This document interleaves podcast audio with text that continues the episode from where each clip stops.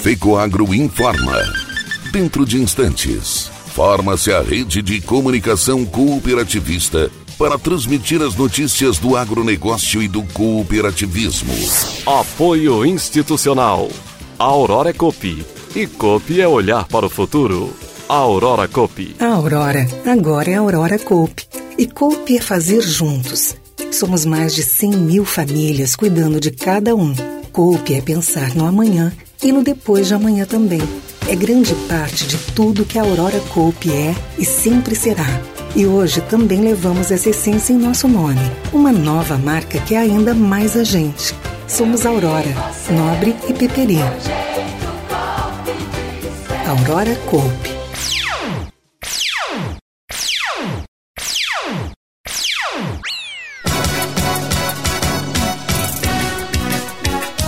Governo de Santa Catarina pretende ampliar recursos para a produção de cereais de inverno. Cooperja de Jacinto Machado comemora o sucesso de mais um campo agroacelerador. Alô, amigos, eu sou René Roberto e estou começando mais um Agronegócio Hoje, programa de jornalismo rural diário da FECOAGro para os cooperados do campo e da cidade. Agricultor em época de elevação dos custos de produção e escassez de fertilizantes, o caminho é aumentar a produtividade para não perder lucratividade. Fertilizantes especiais com tecnologias de ponta aumentam o rendimento na lavoura. A linha nobre de adubos da Fecoagro assegura maior produtividade na mesma área. Os fertilizantes nobre atendem a todas as culturas. O Cooper Animais e o Cooper Pasto são produtos diferenciados que ajudam você a economizar. Peça nobre na sua cooperativa. Tenha garantia Fecoagro.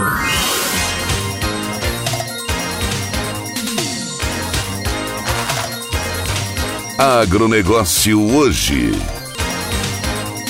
Terça-feira, 8 de fevereiro de 2022. E essas são as notícias. Aproximadamente 4 mil pessoas estiveram prestigiando os dois dias de campo de forma presencial na 18ª edição do Campo Agroacelerador Coperja, que aconteceu na semana passada em Jacinto Machado.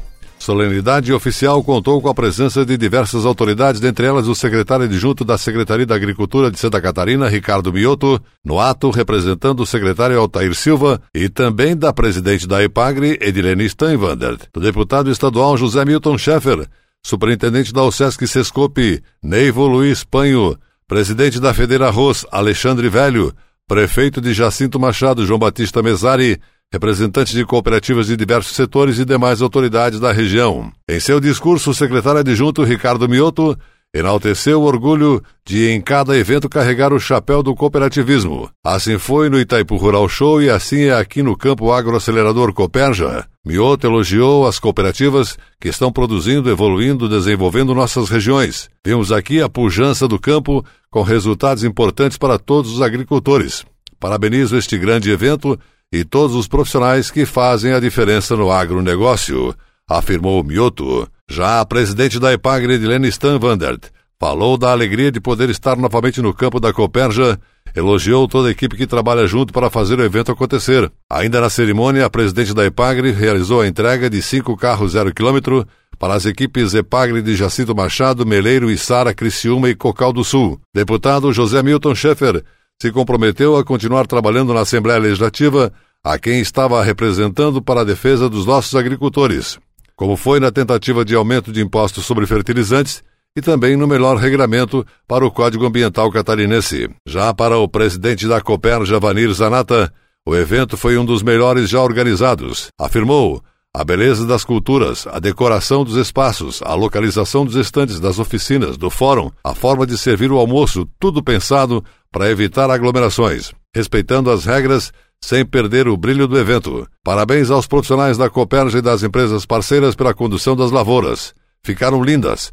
Realmente acredito que encantou todos os que nos visitaram. Aos amigos gaúchos e catarinenses que vieram, meu muito obrigado, agradeceu Zanata. Ministério da Agricultura ampliou o número de estados que adotarão o vazio sanitário da soja em 2022 e também o período de vigência da medida que subirá de 60 para 90 dias. Durante o vazio sanitário adotado para combater a propagação da ferrugem asiática, principal doença da cultura, não se pode plantar nem manter vivas as plantas de soja. Neste ano, 20 estados e o Distrito Federal cumprirão o bloqueio. A coordenadora geral de proteção de plantas, Graciane de Castro, explicou que o vazio sanitário da soja é uma medida consolidada que já vinha sendo adotada por 14 estados produtores de soja nos últimos anos. No entanto, para reforçar a sua importância e aumentar os seus efeitos, o Ministério ampliou sua abrangência para 21 unidades da federação, além de aumentar o período mínimo obrigatório de ausência de plantas semeadas ou voluntárias no período de 60 a 90 dias no campo. Em Mato Grosso, Mato Grosso do Sul, São Paulo e Amazonas, o vazio sanitário será de 15 de junho a 15 de setembro. No Sul, o Rio Grande do Sul adotará a medida de 13 de julho a 10 de outubro.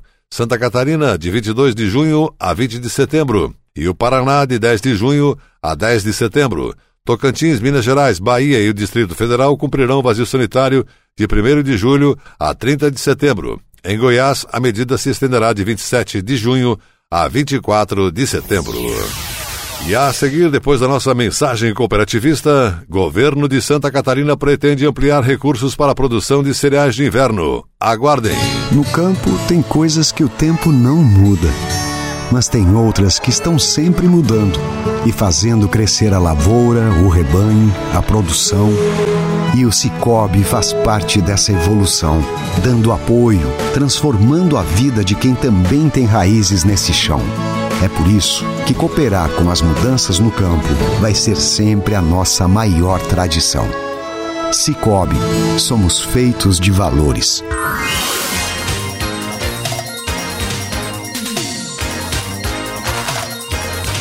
Agronegócio hoje.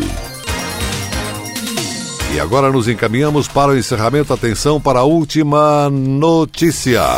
Cultivo de cereais de inverno para a produção de ração foi tema tratado no Fórum Mais Milho do Canal Rural, realizado em Pinhalzinho, durante a edição do Itaipu Rural Show da Copa Itaipu. Por duas horas, o público brasileiro pôde acompanhar ao vivo pela TV e pelas redes sociais palestras e discussões sobre essa alternativa de grãos para produzir ração, a fim de minimizar a carência de milho que existe em Santa Catarina para abastecer as agroindústrias e os criadores de suínos e aves. Giovanni Ferreira, diretor de conteúdo do Canal Rural, mostrou números da produção de grãos e as exportações de carnes do estado, destacando a importância dessa atividade para o setor econômico catarinense. Lembrou que no ano passado, apesar da nossa deficiência interna de milho, exportamos no país mais de 3 milhões de toneladas de milho. Paulo Molinari e Elcio Bento, da consultoria Safras e Mercados, falaram sobre o mercado de grãos e as deficiências de suprimento de milho para a região sul do país. Dizem que, apesar de importante iniciativa do programa de cereais de inverno, isso não vai resolver o problema da falta de milho em Santa Catarina. Terezinha Bertol, pesquisadora da Embrapa de Concórdia Santa Catarina, falou sobre as possibilidades de se usar trigo e outros cereais de inverno para a produção de ração, e o secretário adjunto da Agricultura de Santa Catarina, Ricardo Mioto, que representou o secretário Altair Silva, falou sobre o programa de incentivo ao plantio de cereais de inverno para ração implementado pelo governo do estado. O secretário da Agricultura, Altair Silva, que acompanhou o evento de forma remota, destacou que o projeto demonstrou que é possível produzir cereais de inverno em Santa Catarina e que esta é uma alternativa viável para os produtores e para a cadeia produtiva de carnes e leite do Estado. Altair Silva disse que estamos muito felizes com os resultados. Com um maior aporte de recursos, então, teremos uma produção ainda maior, o que resultará em mais silagem e opções para fabricação de ração, reduzindo nossa dependência de milho e os custos de produção. Na segunda edição do programa, a Secretaria da Agricultura aumentou o subsídio aos produtores que optarem por cultivar trigo, triticale ou centeio destinados à ração. Cada agricultor receberá, através das cooperativas, 300 reais por hectare efetivamente plantado, no limite de até 10 hectares. Os grãos entregues pelos produtores às cooperativas serão destinados às agroindústrias e fábricas de ração instaladas no Estado. O projeto segue o modelo do programa Terra Boa, bastante conhecido pelos produtores rurais de Santa Catarina. O incentivo para a produção de cereais de inverno vem complementar outras ações desenvolvidas pelo governo do Estado para aumentar o fornecimento de insumos. Em seu primeiro ano de execução, o projeto de incentivo ao plantio de cereais de inverno destinados à produção de grãos trouxe resultados positivos para o agronegócio catarinense. Os investimentos do governo do estado, combinados com o mercado favorável, resultaram em um aumento de 101% na produção catarinense de trigo. Ayrton Spies e o pesquisador da Epagri, Sidney Antônio Frener Cavalco, falaram da necessidade da adoção de tecnologias apropriadas para produzir cereais para a ração, ressaltando que no mundo todo se utiliza trigo para a ração e que o Brasil precisa mudar estratégias nessa cultura, introduzindo tecnologias na semente que possam mais produtores participar e que ofereça resultados econômicos a quem plantar. O presidente da FECOAGRO Santa Catarina cooperativista Arno Pandolfo disse que as cooperativas estão disponíveis para contribuir na operação do programa do governo do estado, fornecendo os insumos, assistência técnica e comercialização de grãos para que eles plantem e paguem com a safra.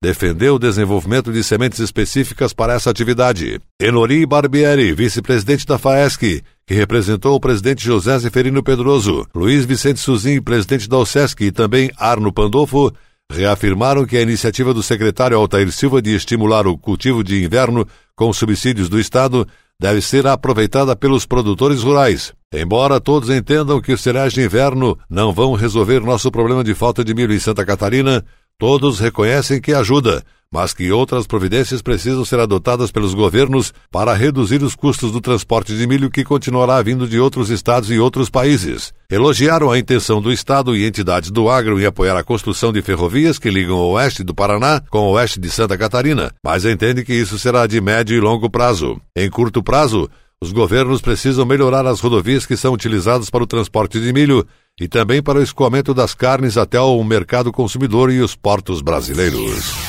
O agronegócio hoje, jornalismo rural diário da FECOAGro para o homem do campo e da cidade, fica por aqui. Voltaremos amanhã nesse mesmo horário pela sua emissora de preferência. Um forte e cooperado abraço a todos e até lá!